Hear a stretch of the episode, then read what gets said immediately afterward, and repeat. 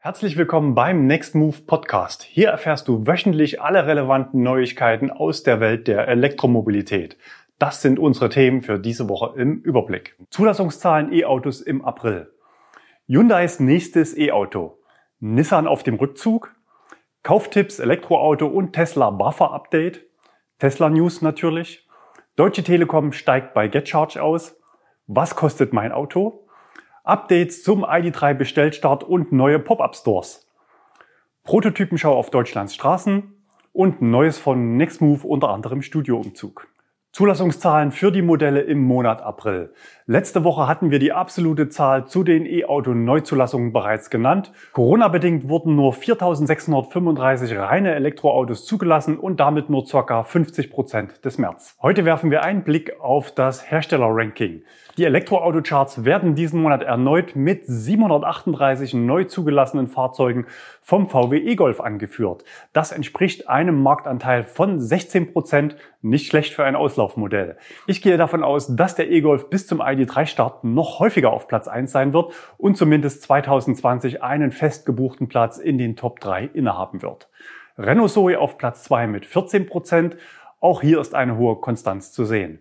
Beim Tesla Model 3 reicht es diesen Monat nur für Platz 3 mit 11 Prozent. Im März war es noch auf Platz 1 mit 2034 Autos und 20 Prozent Marktanteil. Der Grund war die übliche Rallye zum Quartalsende bei Tesla. Sehr stark mit 7 Prozent Marktanteil der E-Up von Volkswagen. Der i3 wird auf seine alten Tage langsam aber sicher durchgereicht und kommt nur noch auf 6%, nachdem er 2019 sich noch ein Kopf-an-Kopf-Rennen mit der Zoe um Platz 1 geliefert hatte. Ich gehe davon aus, dass die Konkurrenz aus dem eigenen Stall auch schuld daran mit ist. Der Mini Cooper SE hat den gleichen Antrieb, nur eben auf der Vorderachse. Die Batterie stammt aus der letzten Generation des i3 und das Auto fährt geschätzt ein Viertel weniger weit als der aktuelle i3. Image, Lifestyle und Optik scheinen hier schwerer zu wiegen als Reichweite. Hyundai Kona liegt knapp vor den Audi e-trons und nur 72 Tesla Model S und 44 Model X. Hier herrscht Kaufzurückhaltung. Einige potenzielle Käufer schielen sicherlich auf den Battery Day, der noch im Mai passieren soll. Beim Model S und X wird mit einer Ankündigung für größere Akkus und damit mehr Reichweite gerechnet. Peugeot E208 übrigens mit 0 im April und einer war es im März. Da scheint es klar am Nachschub zu mangeln. Nextmove beobachtet den Markt sehr genau und wir versuchen fortlaufend zu antizipieren, was passieren wird. Dies ist hochrelevant für unsere eigene Einkaufsplanung. Hier auf dem Kanal kommt demnächst ein Video für alle Fans von Zahlen, Daten und Fakten zur Elektromobilität. Jeder zweite Zuschauer unserer News ist übrigens noch kein Abonnent. Wenn du also regelmäßig Next News schaust, dann lass uns doch bitte gleich ein Abo da. Das würde mich sehr freuen. Einfach unten rechts auf das Logo klicken, Glocke aktivieren und du verpasst kein Video mehr, kostet dich nichts. Hyundais nächstes E-Auto. Arbeitstitel ist Hyundai 45 EV und es sind diese Woche sowohl Bilder als auch erste Eckdaten aufgetaucht. Dieses Auto wird ein echter Angriff auf den Markt. Auf der IAA 2019 wurde bereits eine Studie vorgestellt. Wir zeigen euch Bilder von unserem Zuschauer Tino, der übrigens 2017 auch der erste Mieter unseres ersten Hyundai-Fahrzeuges in der Flotte war und aktuell einen Ioniq fährt. Diese Woche hat dann das Portal Carscoops schon einen Prototypen auf der Nordschleife erwischt und zahlreiche Bilder schießen können, die wir euch an dieser Stelle einblenden. Wir verlinken euch den kompletten Artikel mit allen Bildern auch unten in der Textbox. Der Hyundai 45 ist ein vollelektrisches Crossover, das vermutlich auf dem neuen Baukasten Electric Global Modular Plattform basiert. Bei 3 Meter Radstand und 4,63 Meter Länge soll das Platzangebot absolut familientauglich sein. Die Eckdaten sind vermutlich vorläufig, so auch die beiden Akkupacks mit 58 und 73 Kilowattstunden Kapazität. Beim großen Akku erwarten wir eine WLTP-Reichweite von 400 bis 450 Kilometer und damit sogar weniger als beim aktuellen Hyundai Kona. Aber beim Nachladen startet dieses Auto in eine neue Dimension, zumindest in diesem Preissegment. Denn on top gibt's ein 800 Volt System, das heißt Schnellladung von 0 auf 80 Prozent in 15 Minuten mit bis zu 200 kW Leistung und damit in einer Liga mit Tesla und Porsche. Die Kameraspiegel aus der Studie werden es vermutlich nicht in die Serie schaffen. Vorgestellt werden soll das Auto final noch dieses Jahr und Hyundai möchte 2021 bereits 70.000 Stück ausliefern. Marktstart in der Heimat Korea und Europa, später dann China und Nordamerika. Also ich freue mich auf das Auto. Ganz andere Signale sendet aktuell Nissan. Da stehen in Europa die Zeichen aktuell eher auf Rückzug als auf Angriff. So meldet es zumindest die Nachrichtenagentur Reuters unter Bezug auf Insider. Den Link gibt's unten in der Box. Ende Mai sollen dazu Eckdaten einer neuen strategischen Ausrichtung verkündet werden.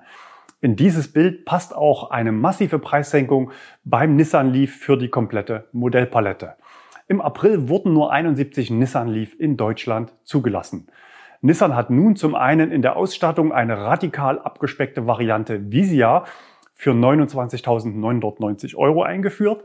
Aber auch für die normalen Ausstattungen in den beiden Batteriegrößen gab es Preissenkungen im Bereich 3.600 bis 4.800 Euro. Auch wir haben reagiert und unsere Gebrauchtwagenpreise auf der Homepage und mobile.de entsprechend angepasst. Als Alltagsauto hat der Nissan Leaf viele Fans Platzangebot, Solidität und Fahrkomfort zählen zu seinen Stärken. Die Autos sind bei uns in der Miete an fast allen Standorten zu über 90 Prozent ausgelastet. Kauftipps Elektroauto. Wir hatten ja letzte Woche mit Verweis auf die Hängepartie zur Innovationsprämienkommission davon abgeraten, aktuell ein Auto zu kaufen, auch kein E-Auto. Da gab es einige Kommentare und Nachfragen dazu, auf die wir nochmal kurz eingehen wollen. Szenario 1. Das Auto wurde irgendwann bestellt und soll irgendwann ab Mitte Juni ausgeliefert werden. Da hängt es natürlich davon ab, welcher Hersteller. Bei den deutschen Herstellern könnt ihr mit hoher Wahrscheinlichkeit davon ausgehen, dass laufende Bestellungen finanziell nachgebessert werden, sofern dies überhaupt erforderlich ist. Das heißt, der Hersteller einen höheren Anteil erbringen muss. So war es auch bei der letzten BAFA-Anpassung. Da wurden sogar auf zugelassene deutsche Autos Barchecks ausgereicht, um den Kunden nachträglich den Bezug der höheren Staatsprämie zu ermöglichen. Die BAFA hat dann entsprechend die Bescheide geändert und den höheren Betrag überwiesen. Anders bei Tesla, da wurden bis zur Neuregelung und auch darüber hinaus Bestellungen mit 2000 Euro Rabatt ausgeliefert und bestehende Verträge auch nicht nachgebessert. Im Tesla-Forum berichten nun einzelne Nutzer darüber, nachträglich 2500 bzw. 3000 Euro BAFA bekommen zu haben, obwohl nur eine Bestellung mit 2000 Euro Herstelleranteil eingereicht wurde. Mich hat das extrem überrascht, da es ja eigentlich den Förderkriterien widerspricht eine deutsche Behörde kulanter als Tesla und das auch noch gegenüber Tesla-Kunden? Vielleicht will man auch nur einfach die unzähligen in der Bearbeitung sehr aufwendigen Übergangsfälle einfach mal vom Tisch haben, bevor die nächste Welle auf die Behörde zurollt. Belege können wir zu den beiden Fällen leider noch nicht liefern. Ich hatte beide Nutzer angeschrieben und um anonymisierte Übersendung der Belege gebeten, aber nichts bekommen. Wenn ihr ein Model 3 mit 2000 Euro Rabatt von Tesla gekauft habt und mehr als 2000 Euro BAFA bekommen habt, dann schreibt es uns gerne unten in die Kommentare. Falls jemand einen Ablehnungsbescheid bekommen hat, dann sendet uns Infos und Belege gerne anonymisiert an insider@nextmove.de. Hintergrund der Frage ist, dass dies nun natürlich auch erneut relevant wird, wenn es ab Juni vielleicht eine höhere Prämie geben wird. Das Ganze funktionierte bei der BAFA-Anpassung also teilweise sogar rückwirkend, aber natürlich nur innerhalb bestimmter Stichtage, die vorher nicht bekannt waren. Gewählt wurde damals, wie bei vielen neuen Gesetzen, der Kabinettsbeschluss als Stichtag, wobei zwischenzeitlich ja auch noch die EU-Kommission zustimmen musste. Also durchaus dünnes Eis. Szenario 2. Was ist, wenn die Auslieferung des Fahrzeuges in den nächsten Tagen ansteht? Dann wird es schwierig. An diesem Punkt können wir nur wenig Hilfestellung bieten. Szenario 3. Aktuelle Neubestellung. Natürlich gilt zunächst der Kaufvertrag und damit der beispielsweise heute vereinbarte Preis. Wenn jemand jetzt bestellen möchte und das Auto noch nicht sofort verfügbar ist, empfehlen wir entweder Aufnahme eines Passus schriftlich in die Bestellung dass eine Konditionsanpassung erfolgt, sofern dies für eine neue höhere Prämie erforderlich ist. Oder ein Deal mit dem Händler, dass ihr die Bestellung dann stornieren könnt und das gleiche Auto nochmal zu neuen Konditionen bestellt. Ob die neue Prämie wirklich kommt, ist natürlich völlig unklar. Die Mehrheit der Deutschen ist laut Umfragen dagegen. Wir übrigens auch, genauso wie viele Wirtschaftswissenschaftler. Aber die Lobby ist stark und die Politik scheint willig, sonst hätte man sich nicht auf diese Kommission verständigt. Wirtschaftsminister Peter Altmaier, also ein echtes politisches Schwergewicht, leitet die sogenannte Arbeitsgruppe für konjunkturbelebende Maßnahmen. Gestern Abend wurde per Videokonferenz erneut beraten. Mit dabei die Autohersteller, deren Spitzenverband VDA und die Gewerkschaften. Bis Anfang Juni soll ein Konzept erstellt werden. Damit, so heißt es, die 800.000 Beschäftigten in der deutschen Automobilindustrie Arbeit haben und der Wohlstand wieder wächst, erklärte Altmaier. Also wenn ihr mich fragt, die Prämie wird kommen. Klar ist, dass eine höhere E-Auto-Prämie der Türöffner ist, wenn man den Bitten der Autobosse nach einer Verbrennerprämie nachkommen will. Wenn die Prämie kommt, rechnen wir damit, dass auch Verbrenner gefördert werden und zwar nicht nach CO2-Ausstoß gedeckelt, sondern vermutlich nur an bestimmte Abgasnormen gekoppelt, damit auch große, margenstarke deutsche Autos gefördert werden. So zumindest unsere Befürchtung. Wir lassen uns aber gerne positiv überraschen und hoffen auf baldige Klarheit, denn aktuell führt die Unsicherheit zur Kaufzurückhaltung. Mein Tipp wäre 4000 Euro mehr für E-Autos, 1000 Euro Prämie für alle Verbrenner mit Euro 6D. Tesla News. Das Personalkarussell in Europa dreht sich da munter weiter. Diesmal erwischt hat es den Europachef Sascha Zahnt. Das Manager-Magazin berichtet, dass er nach nicht mal einem Jahr angeblich wegen Zerwürfnissen mit Elon Musk das Unternehmen verlässt. Je näher man am Vulkan dran ist, umso heißer wird es offenbar. Letztes Jahr war neben Zahns Vorgänger Jan Oemige ja auch der Dachchef ausgeschieden, wobei dessen Stelle vermutlich komplett der Kosteneinsparung zum Opfer gefallen ist und nach unserer Kenntnis nicht neu besetzt wurde. Unterdessen ist der Vulkan Elon in den USA heftigst ausgebrochen. Gegen die Anordnung lokaler Behörden wurde dort die Produktion in Fremont wieder aufgenommen. Tesla nimmt heute gegen die Regeln von Alameda County die Produktion wieder auf, verkündete er am Montag via Twitter. Der Bundesstaat hatte die Entscheidung den Countys überlassen. Die Bürgermeisterin von Fremont hatte sich für den Produktionsstart ausgesprochen und Tesla hat wohl umfangreiche Hygienepläne vorgelegt. Aber das County Alameda hatte die Wiedereröffnung untersagt. Elon brodelte ja schon länger auf Twitter, aber was dann folgte, war einer der heftigsten Elon-Ausbrüche aller Zeiten. Tesla wird nun sein Hauptquartier und seine künftigen Vorgaben umgehend nach Texas, Nevada verlegen.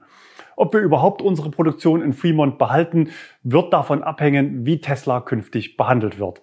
Tesla ist der letzte Autohersteller, den es in Kalifornien gibt. Und er hat seine Wirkung nicht verfehlt. Im Laufe der Woche lenkte Alameda ein und gestattete Tesla unter Auflagen die Produktion ab kommendem Montag. Electrek übt Kritik an Tesla Fankultur. In einem aktuellen Artikel schreibt sich der Gründer des Portals Fred Lambert den Ärger von der Seele. Er schreibt sinngemäß, dass sich die Auswüchse des Tesla-Kultstatus bei den Superfans negativ auf die Gesamtmission elektrische Revolution auswirken. Seine Seite hat monatlich circa 10 Millionen Aufrufe. Von den 7000 Artikeln in den letzten fünf Jahren ging es in 6000 um Tesla. Er sieht zu 95 Prozent positive und unterstützende Berichterstattung für das Unternehmen. Aber er sah in der letzten Zeit auch wiederholt Anlass für Kritik und die hat er auch offen ausgesprochen. Zum Teil wurde er indirekt von Tesla sogar bestätigt, da kritisierte Maßnahmen später zurückgenommen wurden. Trotzdem musste er sich nun dafür auch via Twitter von Elon Musk als Anti-Tesla beschimpfen lassen. Und Elon schiebt nach, dass Lambert von Social-Media-Trollen dazu gedrängt worden sei, negativ über Tesla zu berichten. Lambert schreibt dazu, das war nicht nur sinnlos, sondern auch persönlich verletzend, denn Musk ist einer meiner Helden. Ich bin der glückliche Besitzer von drei Teslas Model S, Model 3 und X und ein zufriedener Aktionär. Aber noch wichtiger ist, dass ich an Teslas Mission glaube, die Einführung von Elektrofahrzeugen und erneuerbaren Energien zu beschleunigen. Den lesenswerten Artikel findet ihr natürlich verlinkt unten in der Textbox unter diesem Video. Auch bei Nextmove sind wir Fans der Tesla-Fahrzeuge, des Supercharger-Netzwerks und der Mission. Ich kann klar sagen, ohne Elon und das Model S würde es Nextmove nicht geben. Einfach weil es da draußen keine spannenden Elektroautos geben würde. Tesla hat der Elektromobilität zum Durchbruch verholfen. Auch für die weitere Entwicklung der Branche ist Tesla von herausragender Bedeutung. Wir haben aktuell 50 Teslas in der Vermietung und demnach viel Erfahrung mit den Stärken und Schwächen der Fahrzeuge und des Aftersales. Natürlich gibt es bei Tesla Verbesserungspotenzial. Insbesondere wenn es Probleme mit den Fahrzeugen gibt, kann man ganz schnell in eine Problemspirale geraten, die für Kunden sehr frustrierend, zeitaufwendig und kostspielig werden kann. Viele Owner kennen diese Probleme, sprechen sie aber außerhalb der Community mit Hinblick auf die Tesla-Mission nicht an. Außerdem läuft man natürlich Gefahr, dass man zur Zielscheibe der Superfans wird. Wie Fred Lambert glauben auch wir, dass sich Tesla verbessern sollte, wenn das Unternehmen aus der Enthusiastennische in den weniger verzeihenden Massenmarkt vordringen will. Wenn wir Verbesserungspotenzial sehen, dann artikulieren wir das, egal ob gegenüber Tesla, VW oder Nissan. Die Deutsche Telekom steigt bei Get Charge aus. So die Knallernachricht aus dem Markt der Fahrstromanbieter von dieser Woche. Das Geschäft wird aber zunächst eins zu eins übernommen von der Alpic-Gruppe. Wer das ist, wie es weitergeht, wie auch Nextmove direkt betroffen ist und einige Einblicke und Tendenzen auf dem Gesamtmarkt haben wir in einem eigenen Video zusammengefasst und am Dienstag hier auf dem Kanal gesendet. Ich hatte in Vorbereitung auf das Video mit Marcella Geb telefoniert. Marcella hatte für die Deutsche Telekom das Produkt aufgebaut und mir noch einige Hintergrundinfos für das Video gegeben. Zum Beispiel auch, warum aktuell keine Neukundenregistrierung mehr möglich ist. Schaut es euch gerne an, wenn euch das Thema interessiert. Ein kleiner Fehler hat sich auch noch ins Video eingeschlichen. Wir wollten mal testen, ob ihr aufmerksam zuhört. Die Wahrheit ist natürlich, das Video sollte schnell online. Was kostet mein Auto? Ich meine natürlich dein Auto, sofern du eins besitzt. Diese Frage war kürzlich Inhalt einer repräsentativen Studie und das Ergebnis ist verblüffend einfach. Verdopple deine Kostenschätzung und du kommst dem realen Betrag recht nahe. Befragt wurden deutsche Autobesitzer und die Überschrift lautete dem Ergebnis entsprechend, Deutsche rechnen sich ihr Auto schön. Insofern lohnt natürlich der Vergleich mit dem Nextmove-Abo. Beide Links, also Abo und Studie, findet ihr für eure persönliche Analyse unten in der Box. Aber haben wir Deutsche überhaupt Lust aufs Abo? Auch dazu gab es im April eine Studie. Gezeigt werden darin besonders affine Zielgruppen. Die Hauptzielgruppe für Abo-Angebote wohnt überwiegend urban und ist überwiegend unter 50 Jahren alt. Die Aussagen von Männern und Frauen lagen dabei überraschend nahe beieinander. Die Hauptargumente waren, alle Kosten enthalten, Abo jederzeit kündbar, flexibler Wechsel von Fahrzeugen, große Auswahl an Fahrzeugen und, das freut uns sehr, für 27 Prozent einfacher Einstieg in die E-Mobilität. Auch diese Studie gibt's als Download-Link unten in der Textbox. Weiter geht's mit dem ID3. Neue Infos zum Bestellstart. Da gab es diese Woche ein Händleranschreiben, das es in sich hatte, denn der Teufel steckte mal wieder im Detail. Bisher war der Stand der, dass zunächst nur die Pre-Booker zunächst nur die First Edition bestellen können. Das Schreiben unter dem Titel FAQ Pre-Booking, Startvorverkauf am 17.06., sollte eigentlich offene Fragen beantworten.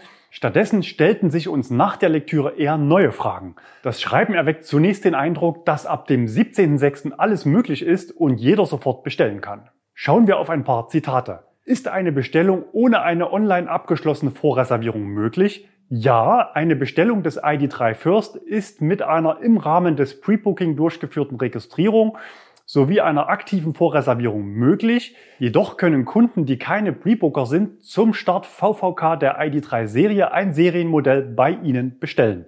Will sagen, wer nicht reserviert hat, kann die Serie konfigurieren und bestellen. Und weiter?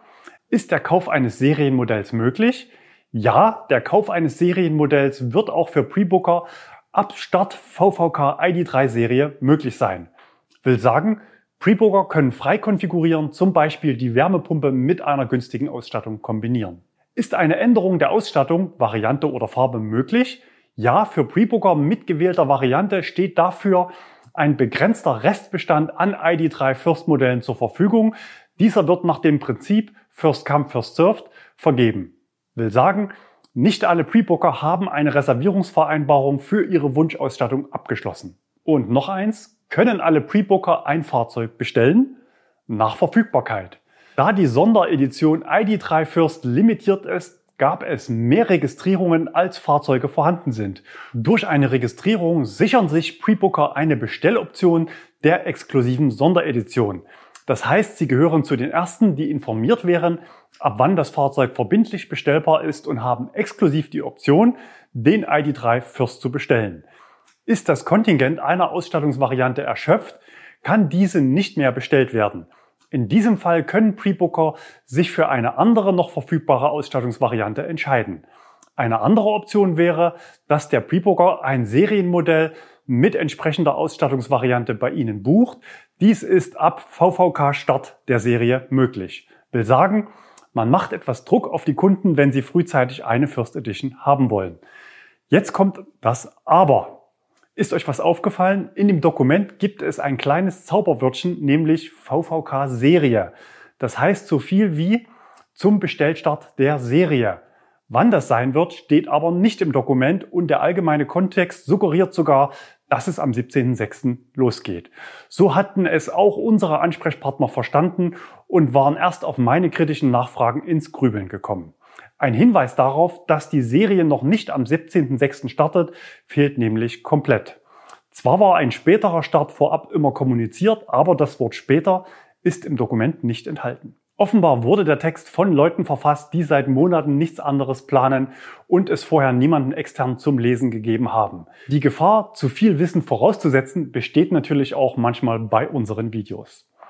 Was gab es noch an Infos? Es werden alle Varianten zur Bezahlung angeboten, zum Start jedoch nur Leasing und Barkauf. Eine Finanzierungsoption soll später folgen. Zum Beginn der Auslieferung legt sich VW allerdings noch nicht fest. Natürlich ist aber zu erwarten, dass die vorproduzierten Fahrzeuge der First Edition früher ausgeliefert werden als die konfigurierten Serienfahrzeuge. Auch die Preisfrage bleibt natürlich noch offen. Diese Frage hatten wir übrigens letzte Woche in den Next News an euch gestellt und 88 Prozent waren der Meinung, dass die finalen Preise erst nach Klarheit zu einer möglichen zusätzlichen Prämie von VW festgelegt werden. Parallel dazu ging gestern per E-Mail eine Einladung zur Terminvereinbarung ab dem 17.06. beim Händler an alle Pre-Booker. Dann gab es gestern auch noch eine Pressemeldung zum ID3. Wir hatten ja bereits berichtet, dass am 17.06. noch keine Fahrzeuge zum Anschauen beim Händler stehen werden. VW setzt zu Beginn auf sogenannte Pop-up-Stores. Dazu heißt es, wir haben mit dem Start der ID3 Stores vor allem besucherstarke Standorte im Fokus, an denen wir das Thema E-Mobilität für alle begeisternd darstellen. Wir wollen so neue Kundengruppen erschließen und damit die Händler unterstützen. Das kennen wir natürlich von Tesla. Nachgezogen hatten dann unter anderem auch Audi mit dem e-tron oder Polestar und jetzt auch VW. In Dresden eröffnete dieser ID-Store bereits gestern. Nach der Markteinführung sollen dort auch Probefahrten angeboten werden. Weiter geht's dann in München. Dort soll der ID-Store Ende Juli im modernen Werksviertel öffnen. Das klingt ganz danach, dass sich die Händler noch eine Weile gedulden müssen, bis sie ein Auto in den Showroom bekommen. Dazu passt auch die Aussage, in Zukunft sind auch Online-Bestellungen möglich. Prototypenschau auf Deutschlands Straßen. Da gab es einige UFOs diese Woche, unbekannte Fahrobjekte. Dennis hat uns einen ID3 gesendet. Das ist zwar kein Prototyp und auch kein UFO mehr, aber derzeit sorgen ID3 im Straßenbild noch für Aufsehen und deshalb zeigen wir die Bilder hier gerne. Wir sind gespannt, wann genau die Schleusen aufgehen und tausende ID3 die Straßen und Ladesäulen fluten. Peter hat uns Bilder eines BMW iX3 gesendet, mit dem Vorserienfahrzeug zum Einkaufen fahren und am Supermarktschnelllader Strom zapfen. Das nenne ich mal Alltagstest. Peter fährt übrigens seit drei Jahren elektrisch, aktuell einen BMW i3S. Genau wie wir ist auch Peter auf einer Mission, nämlich möglichst viele Menschen für Elektromobilität zu begeistern und in die Autos reinzubekommen. Auf seiner Website Fakten zur Elektromobilität bietet er wertvolle Informationen für Interessierte unter anderem auch eine gute Linksammlung zu Veröffentlichungen, in denen mit den gängigsten Mythen zu Elektromobilität aufgeräumt wird. Wer elektrisch fährt, wird ja häufig mit Vorurteilen zu CO2-Bilanz, Kobalt aus Kinderarbeit, Sondermodell auf Rädern und Stromherkunft konfrontiert. Da ist es immer gut, mit Zahlen, Daten, Fakten antworten zu können. Weiter geht's mit einem ID4 erwischt von Robert. Sein Kommentar zum Foto, der ID4 ist echt ein Schiff. Dem würde ich mich anschließen. Mich hat er beim Werksbesuch in Zwickau auch sehr angesprochen. Fragezeichen sehe ich noch beim Preis und Verbrauch bei schneller Fahrt. Produktionsbeginn der Serie soll nach unseren Informationen im Juli oder August sein. Dann gab es ein Foto von René vom Ionity Charger in Nempitz. Zu sehen sind zwei sportliche Limousinen. Einen Hersteller konnte man dem Foto nach nicht zuordnen. Eventuell Mercedes, auf alle Fälle sehr gut getarnt. Das Kennzeichen BB für Böblingen deutet auf alle Fälle auf Mercedes, es sei denn, das Kennzeichen ist neuerdings Bestandteil der Tarnung. Verdammt ähnlich sah auch das Auto auf den Bildern von Fabian und Michael aus dem Ionity Ladepark Hohenlohe Süd aus. Das Auto war etwas anders foliert als die in Nempitz und hatte auch andere Räder drauf, aber sonst verdammt ähnlich. Dort gab es aber ein Kennzeichen IN für Ingolstadt und ein Audi-Begleitfahrzeug, insofern vermutlich Audi. Wenn ihr solche unbekannten elektrischen Autos seht, dann sendet uns gerne Bilder an insider@nextmove.de. Ganz wichtig, wenn die Autos laden, dann seid ruhig mal so mutig und geht hin und fotografiert das Display der Ladesäule. Das ist nichts Verbotenes. Die Fahrer solcher Testwagen sind natürlich neugierige Blicke gewohnt. Natürlich keine Personen abbilden und ihr müsst auch nicht ins Auto rein fotografieren. Aber das Display der Ladesäule wäre schon spannend. Falls doch jemand was dagegen hat, dann natürlich nicht. Wenn man Glück hat, kann man mit einem Foto viele spannende Daten sammeln. Uns geht es vor allem um das Ladepeak die durchschnittliche Ladeleistung und ob ein 800 Volt System an Bord ist. Falls sich dann doch noch ein Gespräch ergibt, könnte man beiläufig fragen, müsst ihr eigentlich noch selbst freischalten oder startet das Auto bei Ionity die Ladung schon von alleine? Also her mit euren Bildern und wir zeigen sie hier ganz vielen Menschen, die sich vielleicht ja auch für eines dieser zukünftigen Autos interessieren. Wir nennen im Normalfall den Vornamen des Einsenders. Ihr könnt aber auch gerne ein Foto von euch mitsenden und sagen, was wir zu euch verraten dürfen. Und natürlich wurde dieses Postfach auch für anonyme Einsendungen eingerichtet. Zugriff habe nur ich. Und wie immer an dieser Stelle Neues von Nextmove, Neustart am Standort Köln. Dort haben wir in Köln-Brühl mit der Radiusgarage einen Partner, der nicht nur unsere Flotte betreut, sondern auch 10x22 kW öffentliche Ladestationen bietet, tagsüber gespeist von Photovoltaik und nachts von über 100 Kilowattstunden Batteriespeicher. Außerdem gibt es ein Restaurant, das kurz nach Neueröffnung Corona-bedingt wieder schließen musste. Heute Mittag ging es nun wieder los. Natürlich mit neuen Regeln. Auch einen Freisitz gibt es. Wenn ihr in der Nähe seid, dann schaut gerne mal vorbei. Am besten vorher reservieren. Den Link gibt's unten in der Box. Studioumzug. Ihr habt's gesehen. Ich habe mal wieder den Ort gewechselt und bin wieder ins Studio an unserem Standort in Leipzig gewechselt. Nach dem Corona-Schock wollten wir uns ein Stück Normalität zurückholen. Wir sind natürlich umsichtig, halten Abstand. Leben mit Corona ist aktuell das Motto. Wir haben hier reichlich Platz und tagsüber auch die Fenster offen und die Kollegen sind natürlich weiter teilweise im Homeoffice. Dafür gibt es einen Wochenplan mit Anwesenheiten und auch ich bin meistens im Homeoffice. Die Videos im Gartenstudio waren eine spannende Erfahrung und sicher wird es auch weitere Videos von dort geben. Recht selten bekommen wir übrigens Kommentare zur Länge unserer Videos. Wir hatten zuletzt öfter Sendungen mit über 20 Minuten. Unser eigener Anspruch war es immer, nur Inhalte zu senden, die uns auch selbst interessieren. Wir hätten also absolut kein Problem damit, auch mal wieder nur sieben Minuten Next News zu senden. Aber es ist trotz Corona jede Menge los auf dem Markt. Wir hatten in den letzten Folgen sogar eine Streichliste im Redaktionsteam. Unter dem Video findet ihr natürlich auch eine Themenübersicht mit Sprungmarken. Das war's für diese Woche hier im Next Move Podcast. Wir hören uns wieder am nächsten Freitag, entweder hier oder wenn ihr es etwas bunter mögt, dann auf unserem YouTube-Kanal.